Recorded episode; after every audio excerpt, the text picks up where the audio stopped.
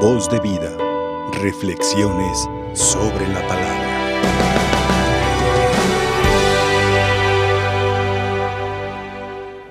En este día, el día 2 de octubre, celebramos a los santos ángeles custodios. El pasado 29 de septiembre celebramos la fiesta de los arcángeles, de Miguel, Gabriel y Rafael. Y ahora a los ángeles custodios. Y vemos cómo la palabra de Dios nos habla en un sentido figurado.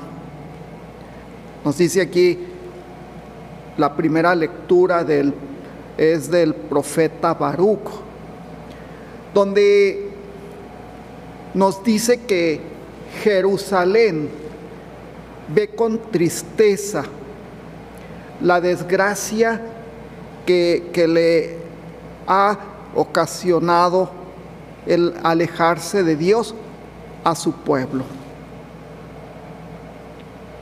Y esa desgracia es porque muchas veces el ser humano le da la espalda a Dios. Por eso Dios, Dios permite, permite las desgracias. Dios permite que si nos alejamos de Él y rendimos culto a dioses, dioses que no salvan, a dioses extranjeros, como ellos dicen en el Antiguo Testamento, entonces pues se les llama la atención y Dios llama la atención.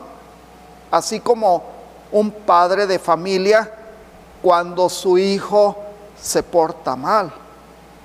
No, lo, no, no le va a decir, sigue adelante, tú sigue haciendo el mal, tú pórtate mal, tú sé desobediente, Tú haz lo que tú quieras.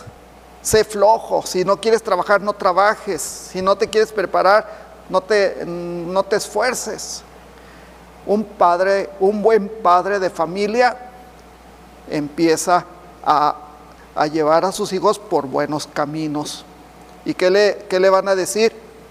Estudia, prepárate, esfuérzate, porque eh, la vida, la vida nos da también, nos da golpes, hay que estar preparados.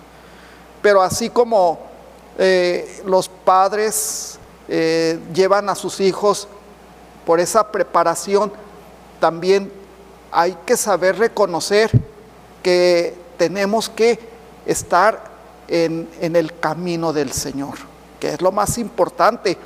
Por eso dice Jerusalén, estoy triste como una una viuda cuando eh, se van, se, llevan a todos sus hijos, que los, eh, que los llevan a otros lugares.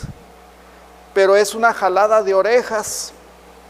Por eso después dice, dice aquí que así como llegan las desgracias, también Dios enviará las alegrías. ¿Por qué? Porque a pesar de esto nosotros vamos a recapacitar y vamos a, pensar y a caer en la cuenta que todo lo que nos está pasando es porque nos alejamos de Dios y que necesitamos, necesitamos realmente de Dios, ser hijos de Dios, para que nosotros vivamos pues una vida de alegría, de gozo, eh, en la presencia de Dios. Pues nos hace esta reflexión la palabra que hemos escuchado del profeta Baruch, para que nosotros eh, leamos, la comprendamos y sobre todo la hagamos práctica la palabra de Dios. Es lo que nos dice esta primera lectura del profeta Baruch, del capítulo 4. Y el Evangelio, el Evangelio que escuchamos en este día es el Evangelio de San Mateo, del capítulo 18, donde nos dice que en cierta ocasión los discípulos de Jesús le hicieron una pregunta a él, a Jesús.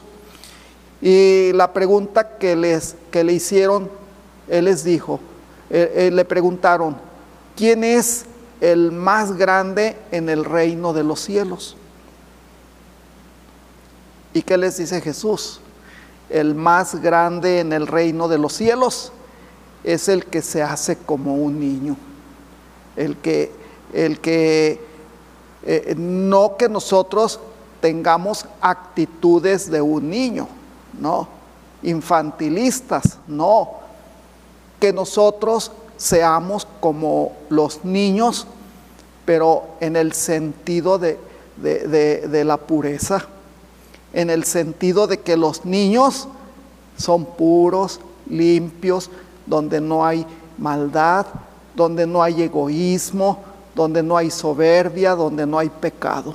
Entonces, por eso Jesús les pone como ejemplo eh, a un niño, a un niño eh, hacerse, hacerse así en la pureza, en, eh, en la entrega del niño hacia sus padres, que busca al papá y busca a la mamá. Entonces tenemos que ser sencillos. Esto quiere decir que tenemos que ser humildes, que tenemos que ser sencillos, que tenemos que saber reconocer precisamente las personas que se esfuerzan en ser aquí sencillos, casi como los niños. Quiero apoyarme en una cita del, del, Evangelio de San Marcos, del capítulo 9, versículo 42 quiero apoyarme en esa cita. Y el Evangelio de San Marcos en este capítulo 9 dice, hay de aquel, hay de aquel que es piedra de tropiezo para uno más sencillo que cree en mí. Hay de aquel que hace caer a uno más sencillo que cree en mí. Y en este sentido, quiero fijarme quiénes son los, los sencillos. ¿Quiénes son? Muchas veces nosotros podemos decir, ah, pues el sencillo es el niño, son muy los niños son sencillos, los niños son inocentes. No, también, también están los niños, pero en concreto son las personas que se acercan a Dios. Son los sencillos. ¿Quién puede ser? Puede ser tu mamá, tu papá, tu tío, tu tía, tu abuelito, tu abuelita, tu primo, tu hermano, tu hermana, cualquiera.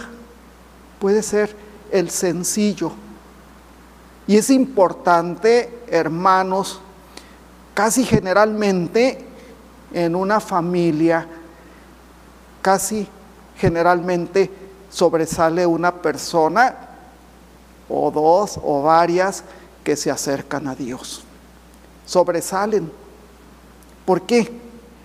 Porque asisten a misa, son personas de comunión de todos los días porque son personas que rezan el Santo Rosario, porque son personas que hacen obras buenas de caridad, son personas que oran, son personas que siempre tienen un libro de, oraciones o, leen a, algún, a la vida del santo, de algún santo, personas buenas. Esos son los sencillos. Y son a los que muchas veces nosotros, que somos a veces flojos, los criticamos. Los criticamos. ¿Verdad? Y a veces hasta los mismos familiares. Analicen eso. Fíjense, cuando nuestra mamá, por poner un ejemplo, nuestra mamá se acerca a misa todos los días y ve el reloj porque ya es la hora de misa. A veces podemos haber hijos que, que le decimos a nuestra propia mamá, ay mamá, ¿qué tanto va a misa? Chequen esos detalles. O a veces encontramos a, la mamá, a la abuelita, a quien sea, con el Santo Rosario. Ay, ¿qué tanto reza? ¿Eh? Hay detallitos de esos que a veces lo hacemos porque a lo mejor nos da envidia. Ay, esta persona es muy entregada, mientras que yo soy flojo floja. Hay que cambiar. Y es lo que dice la palabra de Dios, que hay que ser mejores. Hay que reconocer nuestros errores, pero hay que corregirlos. Hay que luchar, hay que volver al camino del Señor. Y más adelantito eh, eh, el Evangelio de San Marcos del capítulo 9, versículo 42, dice, si tú eres piedra de escándalo para uno más pequeño que cree en mí, más te vale, dice ahí el evangelista, más te vale amarrarte una gran piedra de moler y aviéntate al mar. Ahí está, chequenlo, el evangelio. ¿Eh? Así de que la palabra de Dios es clara y la palabra de Dios nos amonesta, así como nos alienta, así como, como también nos da, nos hace sentir que valemos mucho, que somos hijos de Dios, que, que para Dios somos lo mejor, pero también así la palabra de Dios nos da nuestras jaladas de orejas, ¿verdad? Así de que escuchemos la palabra, meditemos la palabra y pongamos, la pongamos en práctica. Ahora en este día que estamos celebrando a los ángeles custodios. Fíjense, yo siempre me he fijado que las mamás casi casi siempre es la primera oración que enseñan a sus niños. ¿Verdad? así como cuando están chiquitos los niños que empiezan a, conocer. Que, las mamás siempre encomiéndese a, su ángel de la guarda. Y luego le enseñan una oración bien sencilla. Ángel de mi guarda, dulce compañía, no me, deses, no me desampares ni de noche ni de día. Es lo que les enseñan a los niños, ¿verdad? Y a veces hasta eh, teníamos una, una imagen de un ángel que pasaba hasta por un puente que nos llevaba de la mano, ¿verdad? Mire, así que su ángel lo cuide, ¿verdad? Para que lo libre de los peligros.